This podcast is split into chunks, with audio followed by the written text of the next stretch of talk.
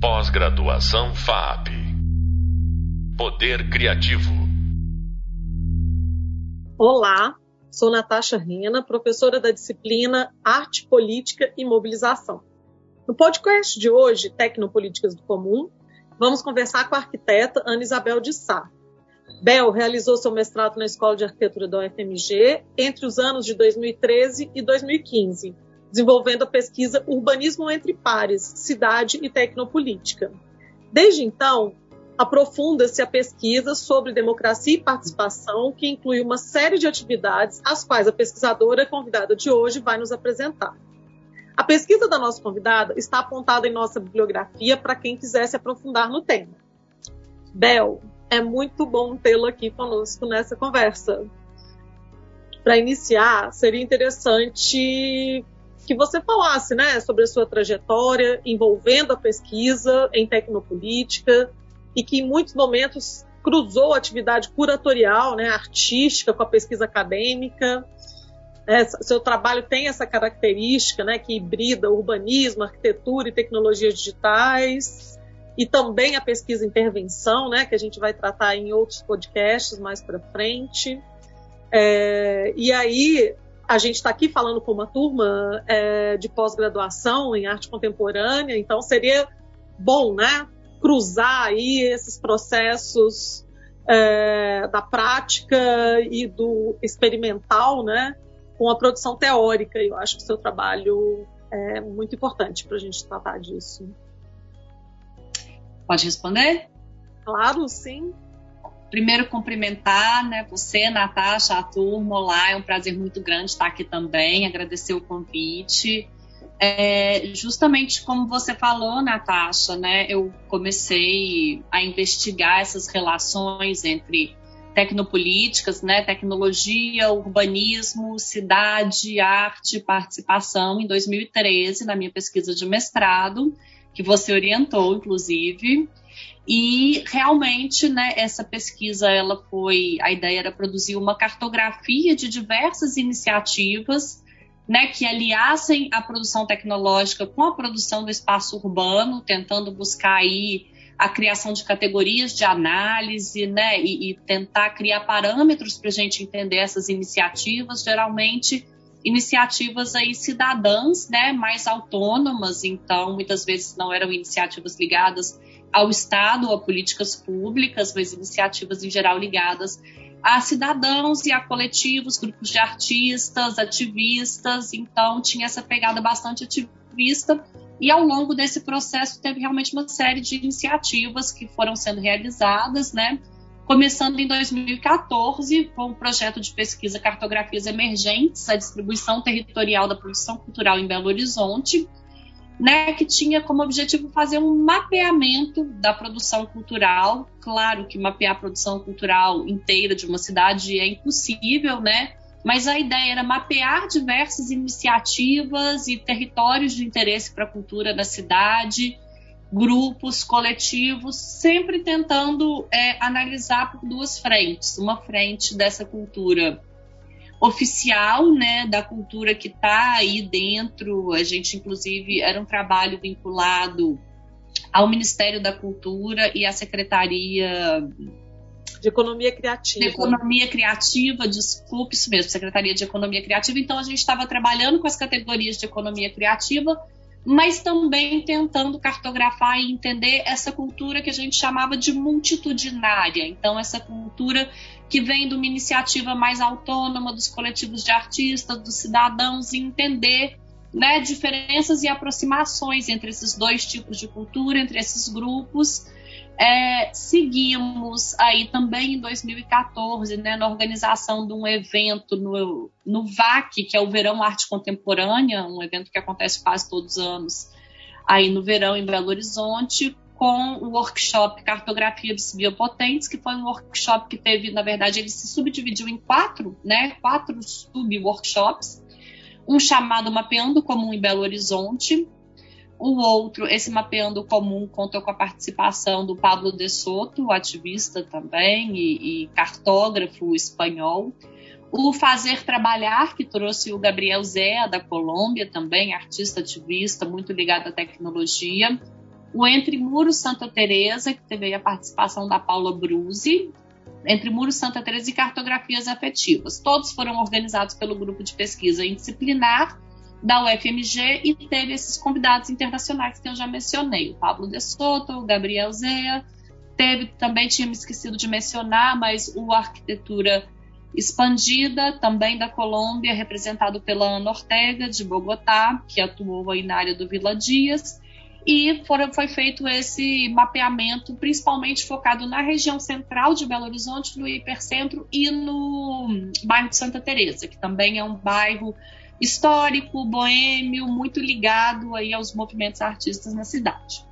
É, nesse momento a gente trabalhou com a plataforma Mapa de Vista e seguimos com outras iniciativas. A, o, o projeto da cartografia da cultura corria paralelamente aí, né? Acho que é importante falar que isso tudo foram sendo processos paralelos.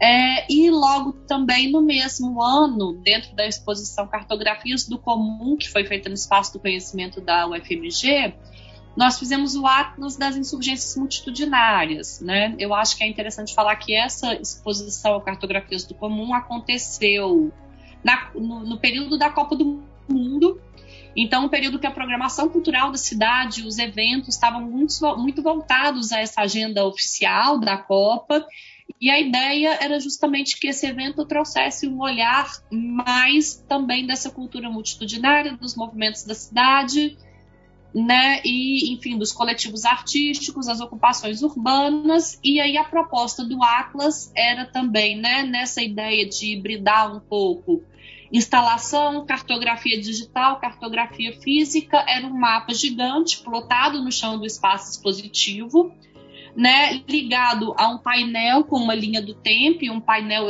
o painel era físico, mas ele tinha também projeções e que as pessoas pudessem interagir. Então, elas chegavam no espaço expositivo, elas podiam preencher essa cartografia, marcando pontos, né, com, com post-its e podiam preencher também isso na plataforma digital. Isso já foi, é, de certa forma, um, um protótipo, uma primeira experiência que veio alimentar uma plataforma que depois nós produzimos, aí acho que a partir de 2016, né, em outro projeto de pesquisa, que é a plataforma Indiatlas, que é uma plataforma totalmente digital que o grupo de pesquisa indisciplinar produziu, justamente buscando articular aí mapas, linhas do tempo, cartografia de eventos e de atores sociais, né, para poder cartografar aí é, os processos ligados aos projetos de pesquisa do grupo. É, em 2015 teve outra edição do DAC, em que nós organizamos um seminário chamado Tecnopolíticas, Democracia e Urbanismo Tático. Então teve o evento com oficinas no espaço, né, que teve aí o Domênico de Siena, que também é um arquiteto e ativista muito ligado a essa discussão do urbanismo tático, e também um seminário que foi realizado na Biblioteca Pública Luiz de Bessa, na Praça da Liberdade, em Belo Horizonte, contando com vários, né, vários convidados. Nós apresentamos aí essa cartografia da cultura e o mapa, porque essa cartografia contou com um mapa colaborativo feito na plataforma CrowdMap, né, que é uma plataforma também, é, é um software livre, atualmente ele está funcionando num outro modelo, não está funcionando mais da forma que, que funcionava, mas um software que era bastante interessante para fazer cartografias colaborativas e com um histórico interessante também, porque ele foi, foi formado, foi criado aí numa situação de conflito né, é, de conflito político, enfim, de levantes criados justamente por grupos, né, buscando denunciar situações, situações de violência e de abuso nesse contexto de conflito. É, também no ano de 2015, no evento Cidade Eletrônicas Avançando, e também vinculado a essa pesquisa da cultura, nós fizemos um workshop voltado especificamente à produção de topologias de rede, com a participação do professor Fábio Malini, né, justamente para a gente tentar aí entender essas redes de atores culturais e quais eram os grupos ligados a essa cultura mais oficial e a essa cultura mais multitudinária, onde que esses grupos, que essas redes se interceptavam, né, em que momentos que elas não se comunicavam. Então nós fizemos é, essas redes a partir principalmente dos perfis de Facebook e da interação entre esses perfis, gerando aí os grafos de topologia de rede. E, enfim, e a partir daí uma série de, de outras iniciativas, eu acho que também, né, provavelmente a gente vai falar disso mais para frente, tem depois aí vai chegar em 2015, 2016, a gente começa talvez ter uma outra abordagem, um redirecionamento nessa questão das tecnopolíticas. Pois é, eu fiquei pensando aqui nessa retrospectiva, né, quase uma linha do tempo que você fez desses trabalhos que envolve aí a produção cultural, artística, a cartografia, né, e a tecnopolítica conectando um trabalho nosso nas ruas e nas redes. E eu queria dizer para os alunos, né, tudo isso que está sendo citado aqui e é, que você narrou está é, tá presente na nossa bibliografia, né, no, no, nosso hub leitura. Então, porque são muitos temas e aí vocês vão poder ver as imagens, né, artigos que a gente publicou junto. Bel, mas você já ia realmente dar uma continuidade aí a essa discussão, né, do giro uhum. que acontece após 2016, né, é, que a gente ali naquela época discutia as tecnopolíticas a partir do conceito que o Javier Toré, um pensador espanhol, produziu junto ao Instituto IN3, que é coordenado, era coordenado pelo Manuel Castells, né, em Barcelona. E depois a gente foi modificando a nossa forma de enxergar tudo aquilo, né? A gente estava muito envolvido com essa lógica que era uma lógica de um por trás de uma hashtag Global Revolution, né? Uma certa uhum. conexão global de movimentos artísticos, ativistas, de coletivos. Daí eu queria até dizer, né, que tem um texto meu e da Maíra e da Jess que se chama Entre Redes e Ruas, que está na bibliografia é, e que pode ser retomado, que a gente vai resgatar um pouco esse conceito de tecnopolítica. Mas eu queria que você falasse, assim, de lá para cá, né, de 2013, passando pelo, pela reviravolta política no Brasil e para os dias atuais, como é que você vem pensando essa lógica da tecnopolítica? Assim, é, a, o movimento autonomista ou os movimentos autonomistas deram conta de cumprir essa missão? Queria ou a gente precisa rever esse conceito?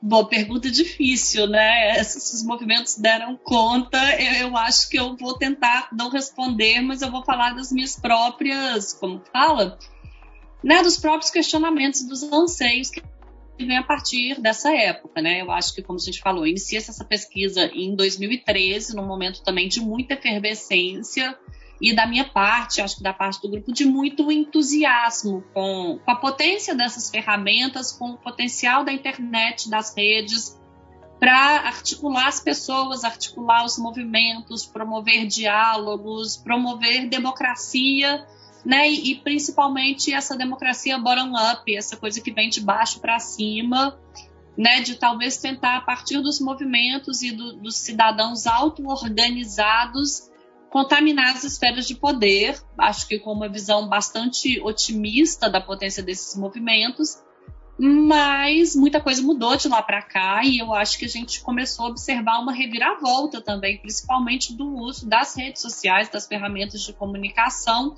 essas ferramentas sendo cada vez mais apropriadas e utilizadas, na verdade, para minar a democracia né, para desarticular a democracia, para espalhar informação falsa, é, enfim, para organizar grupos antidemocráticos. Então, eu acho que, assim, acho que não só eu, mas acho que todos nós nos tornamos um pouco menos otimistas. É claro que há potencial nessas tecnologias e, nas ferramentas de comunicação, e acho que muito mais do que pensar se há ou não potencial. Elas existem, elas estão aí, elas fazem parte da nossa vida cotidiana e a gente precisa de descobrir, de saber como utilizá-las e como utilizá-las da melhor forma, né?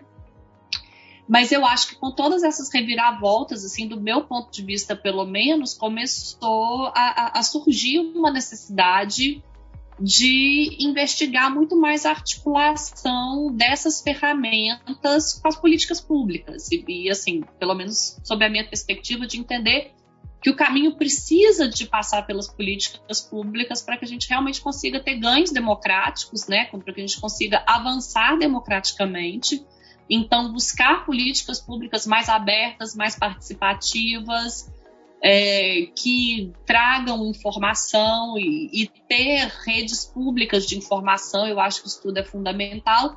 E também para que haja um ganho de escala, porque muitas iniciativas às vezes eram muito interessantes e muito potentes, mas havia uma dificuldade muito grande de fazer com que aquilo crescesse em termos escalares, né, pensando do ponto de vista aí do planejamento urbano, que é a minha área da cidade, né, as coisas às vezes ficavam muito limitadas ali a uma atuação local, a uma rede local, a uma discussão, apesar das, das hashtags e de ter toda essa coisa da revolução global, a ação muitas vezes ficava muito limitada à esfera local. Então, por esse desejo de ganho de escala, né, e, e, e de passar mesmo pelas políticas públicas, pela dimensão do Estado, né, de entender que que essa dimensão do Estado ela tem que ser disputada também e ela tem que ser conquistada, né? Apenas ali na articulação autônoma e nos movimentos a gente não consegue ter tantos ganhos quanto seria interessante.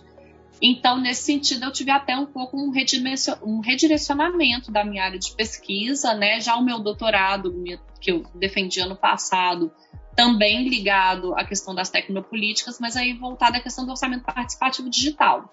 Eu fiz uma pesquisa sobre o orçamento participativo digital, sobre a questão da geoinformação, das bases públicas, né? Essa questão de pensar as metodologias. Eu acho que pensar método tem sido algo que nos interessa muito, principalmente recentemente, mas eu acho que esse redirecionamento está ligado principalmente a isso, assim, de certa forma, talvez resgatar o papel do público nessa discussão, ao invés de pensar sempre além do público, entender que o público, por mais que muitas vezes ele esteja capturado por uma série de forças e de interesses privados, né, ele precisa de ser disputado e a dimensão do público é fundamental para que a gente consiga avançar na discussão da democracia.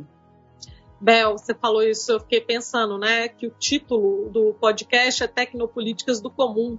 E era muito cotidiano a gente ouvir né, a frase advinda dos grupos e coletivos mais autonomistas, nem público nem privado. Né? É, o comum é esse lugar é, fora ou para além ou separado da relação Estado-mercado.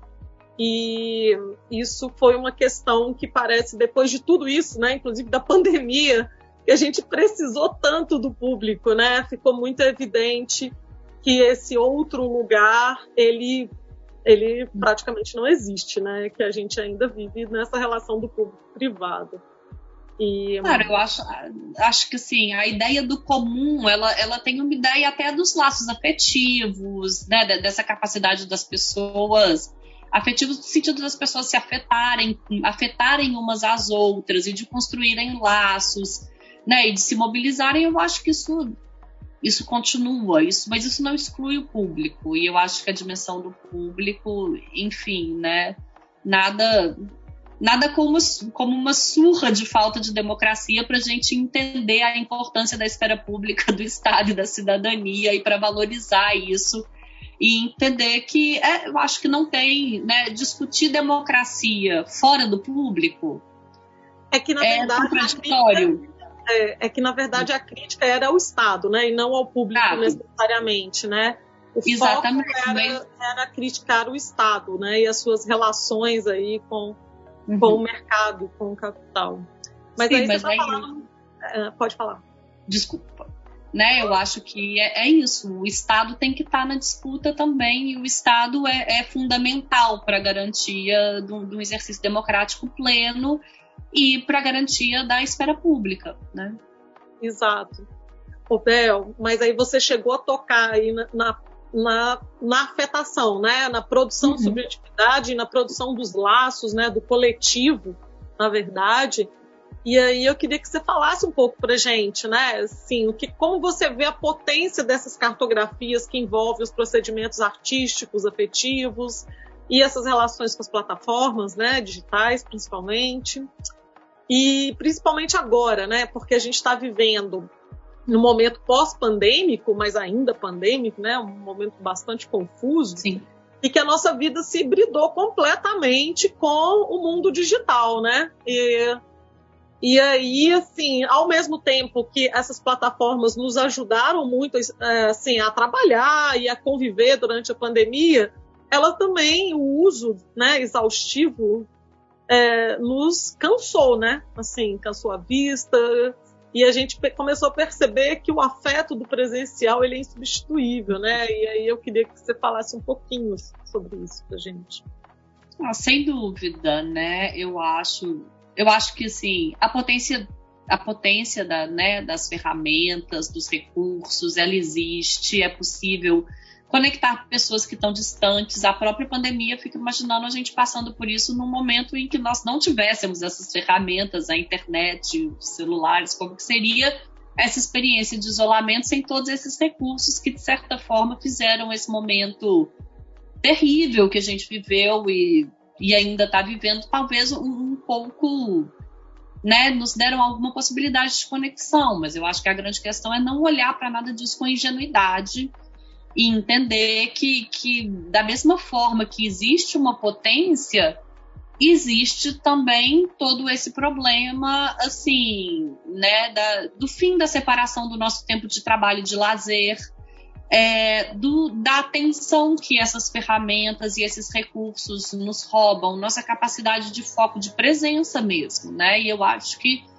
que o afeto e essa possibilidade de mobilização e, e, das pessoas se afetarem tem a ver com presença, com a gente conseguir estar presente.